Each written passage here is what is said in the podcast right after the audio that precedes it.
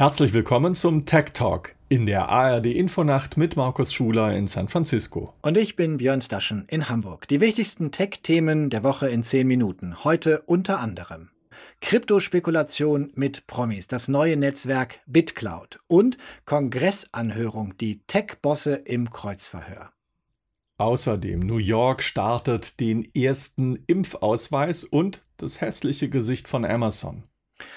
Da werden einige Promis Markus nicht schlecht gestaunt haben. Plötzlich gab es ein neues soziales Netzwerk und sie fanden sich darin mit eigenen Accounts wieder. Elon Musk zum Beispiel oder Ariana Grande. Und in diesem Netzwerk kann man Promis nicht nur folgen, sondern man kann auch ihre Coins kaufen. Elon Musk Coin oder Ariana Grande Coin. BitCloud heißt dieser neue Dienst gestartet in der vergangenen Woche, Björn. Die Macher behaupten, sie seien kein Unternehmen, sondern ein dezentrales Angebot, das die Community weiterentwickle, abhängig davon, wie viele Menschen den Coin einer Person kaufen, steigt und fällt er im Wert. Der Macher von BitCloud hat es ziemlich straight auf den Punkt gebracht. Kombiniere die Spekulation mit Kryptowährungen mit einem sozialen Netzwerk und du hast ein super Produkt. da hat er eigentlich recht. Ja. Und genau deswegen sind offenbar viele Investoren dabei. Über 170 Millionen Dollar in Bitcoin soll BitCloud jetzt verfügen. Und unter diesen Investoren, da sind ganz namhafte Kapitalgeber, zum Beispiel äh, Andreessen Horowitz aus dem Silicon Valley, die auch ihre Kohle in Clubhouse gesteckt haben, oder Robin Hood. Und deswegen, Markus, überrascht es auch gar nicht, dass BitCloud zumindest zum Start aussieht wie eine Mischung aus Twitter und eben Robinhood, dieser Trading-App. Also Trading-App gone Social Network oder Social Network gone Trading-App. Super Kombination. Pfiffige Idee. BitCloud ist kein zentrales Netzwerk wie Facebook oder Twitter, sondern dezentral auf Basis der Blockchain-Technologie. Es nutzt mehrere Knotenpunkte und damit wird es auch nicht leicht, Inhalte in diesem Netzwerk zu moderieren. Das ist ja eine der zentralen Forderungen an soziale Netzwerke. Also durchaus auch einige Probleme und Fragen, über die derzeit diskutiert wird. Wir sagen das alles hier nicht ohne Ironie. Ganz interessant ist auch, dass schon zum Start des Netzwerks 15.000 Accounts verfügbar waren. Ziemlich gute Idee, wenn man starten will, aber vielleicht nicht so gut, wenn man einfach die Accounts von Prominenten nimmt, ohne dass diese auf der Seite überhaupt bisher sich angemeldet haben. BitCloud sagt, wenn sich die Promis bei uns anmelden, dann können sie diese Accounts, die existieren, gerne weiter nutzen. Promi-Spamming würde ich das nennen, aber es gibt äh, auch Kritik an diesem Vorgehen, zum Beispiel von James Prestwich und der schreibt, bitte entfernen Sie mein Profil, ich habe nie zugestimmt, dass Sie es nutzen oder Ihre Seite genutzt. Hinter dem Projekt steckt offenbar ein früherer Google-Ingenieur, Nada El Naji, er operiert aber unter dem Namen Diamond Hand. Die Plattform Decrypt hat mit ihm gesprochen. Er hat seine Identität nicht dementiert. Björn, ist es nun ein gutes Investment oder lässt man besser die Finger davon? Äh, das haben wir auch Sandro Stark gefragt. Sandro baut gerade die Seite kryptofinanzen.net auf und hat sich lange mit dem Thema beschäftigt. Wenn man es aus der Vogelperspektive betrachtet, dann ist es ja erstmal im Bereich der Kryptowährung, also schon mal eine Assetklasse, die sehr spekulativ ist.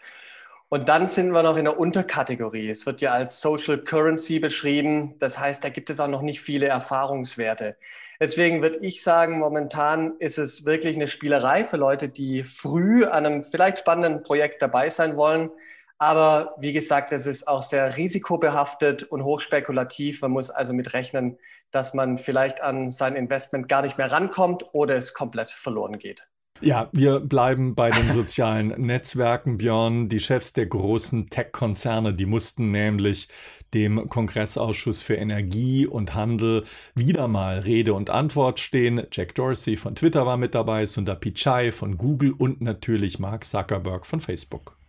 Zum ersten Mal seit der Gewalt am Kapitol am 6. Januar mussten die drei Tech-Bosse Rede und Antwort stehen. Wir haben hier ja mal berichtet, dass Facebook durchaus eine Rolle gespielt hat bei äh, Verabredungen derjenigen, die an diesem Mob auf dem Kapitol beteiligt waren. Einige dieser Verabredungen fanden auf Facebook statt. Das wäre eine gute Frage für die drei, Markus, oder? Ja, und diese Frage, Björn, die wurde natürlich auch gestellt. Jack Dorsey von Twitter hat gleich mit Ja geantwortet.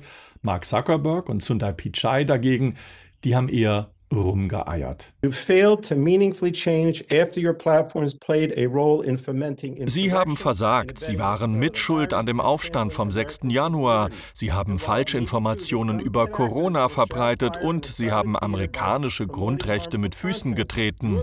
Ihr Geschäftsmodell ist das Problem. Die Zeit der Selbstregulierung ist vorbei. Es ist Zeit für Gesetze, um sie zur Verantwortung zu ziehen, und das werden wir tun to hold you accountable. That's what we're going to do. Interessant übrigens, ich habe mir die Veranstaltung angeguckt, dass dort über Parteigrenzen hinweg dezidiert nachgefragt und kritisiert wurde. Das sieht man in Washington selten, wo doch Republikaner und Demokraten so verfeindet sind.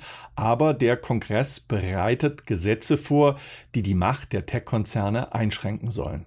Und das könnte dann ja bei dieser Zusammenarbeit vielleicht zum ersten Mal gelingen, auch mit Blick auf die Section 230, den Abschnitt 230 des Telekommunikationsgesetzes, über den auch in der Ära Trump viel diskutiert wurde. Diese Section stellt nämlich die Tech-Konzerne frei von Haftung für die Inhalte Dritter. Warum sollte man also Inhalte moderieren? Und es deutet sich an, dass sich genau hier etwas verändern wird in den kommenden Monaten. Themenwechsel, Björn. Es geht um den Impfausweis. Hier in Kalifornien sind schon viele Menschen geimpft worden. Als Bescheinigung gibt es dann ein Blatt Papier. Das sieht dann so aus. Ich muss mal meine Versichertennummer zuhalten und dort steht dann drin, wann man geimpft wurde und auf der Rückseite welches Vakzin man erhalten hat und wann der nächste Impftermin ist. Bei mir also am 10. April. Warum bist du schon geimpft, Markus? Ähm, das ist auch ein großer Unterschied zu Deutschland. Es gibt hier in den USA bei den Krankenkassen digitale Krankenakten und die gucken nicht nur auf deine Krankenhistorie, sondern meine Frau ist Ärztin und ist sozusagen Frontline-Workerin und da sagt die Krankenkasse, oh, der Ehepartner ähm, äh, muss dann auch geimpft werden, um einen vollständigen Impfschutz für die Familie herzustellen. Und äh, die werten dann diese Akten aus und dann kriegst du auf einmal eine E-Mail, wie bei mir vor ein paar Wochen geschehen. Und da heißt es, äh, lieber Markus, komm zu unser Impfzentrum, wir haben einen Termin für dich reserviert und äh, fluppdiwupp äh, ist es passiert. Aber lass uns über New York reden. Die wollen anders vorgehen und eben nicht diese Pappendeckel ähm, dort äh, Dort gibt es nämlich jetzt den Excelsior Pass, den ersten Handy-Impfnachweis mhm. der USA. Der soll helfen, beispielsweise Großveranstaltungen im Madison Square Garden wieder stattfinden zu lassen. Der New Yorker Gouverneur Andrew Cuomo hat sich für die App eingesetzt. Entstanden ist sie auf Grundlage einer IBM-Entwicklung, dem digitalen Gesundheitspass, aber die Daten werden dezentral gespeichert. Wieder, Markus, Blockchain-Technologie, haben wir eben mhm. schon mit Blick auf BitCloud drüber geredet. Heißt, es ist ziemlich schwer, einen solchen digitalen Nachweis auf dem Handy zu fälschen. Heißt auch, es ist ziemlich schwer bis unmöglich für den Staat, für Unternehmen wie IBM an die einzelnen Gesundheitsdaten ranzukommen, weil sie eben dezentral gespeichert sind offen ist, ob das System kompatibel zu anderen Anwendungen in den USA sein wird, auch von anderen Herstellern oder sogar weltweit. Aber erstmal hat New York ein System auf den Markt gebracht, das die Situation in der Stadt schnell verändern soll. Themenwechsel, bester Björn. Wir reden über das hässliche Gesicht von Amazon.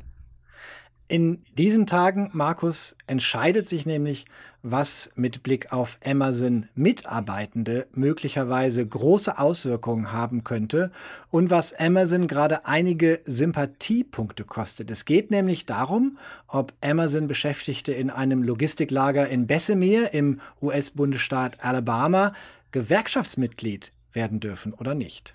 Seit äh, fast zwei Monaten stimmen die rund 6000 Beschäftigten über eine Arbeitnehmervertretung ab. Es ist eine historische Wahl, die den Weg für die erste US-Gewerkschaft bei Amazon in der rund 27-jährigen Geschichte des Konzerns ebnen könnte. Kein Wunder, dass das Votum landesweit großes Interesse auf sich zieht. Unterstützung kommt von vielen von Spitzenpolitikern, sogar von Präsident Joe Biden. Not amused dagegen ist Unternehmenschef Jeff Bezos. Der soll die Devise an sein Management ausgegeben haben, in der Öffentlichkeit klar Stellung zu beziehen. Ausgetragen wird die Battle. Gerade bei Twitter schmutzig wurde es, als der demokratische Abgeordnete Mark Poken als Reaktion auf einen Tweet eines Amazon-Managers reagierte und schrieb, Zitat, ein Stundenlohn von 15 Dollar, umgerechnet rund 12,75 Euro, machen Amazon noch nicht zu einem fortschrittlichen Arbeitgeber. Vor allem, wenn die Fahrer keine Zeit hätten, um aufs Klo zu gehen und stattdessen in Flaschen pinkeln müssten. Die Reaktion Markus von Amazon kam prompt entpuppte sich aber als Eigentor, denn auf dem offiziellen Amazon-Account fragte der Konzern, ihr glaubt doch nicht wirklich, dass bei Amazon die Mitarbeitenden in Flaschen pinkeln müssen, oder? Amazons brüske Reaktion rief unter anderem einen Journalisten von BuzzFeed auf den Plan, der Dienstanweisungen einer für Amazon tätigen Lieferfirma ins Netz stellte, in denen Fahrer dazu aufgerufen wurden, Urinflaschen nach Schichtende aus ihren Lieferfahrzeugen Fahrzeugen zu entsorgen. Noch derber wurde es am nächsten Tag, als das Investigativportal The Intercept geleakte Dokumente einer Amazon Logistics Managerin veröffentlichte, in denen unter anderem klargestellt wurde, Markus, dass keine Tüten mit menschlichen Fäkalien in den Lieferzentren geduldet werden. Einige Portale posteten zudem Fotos von den angeblich nicht existierenden Urinflaschen.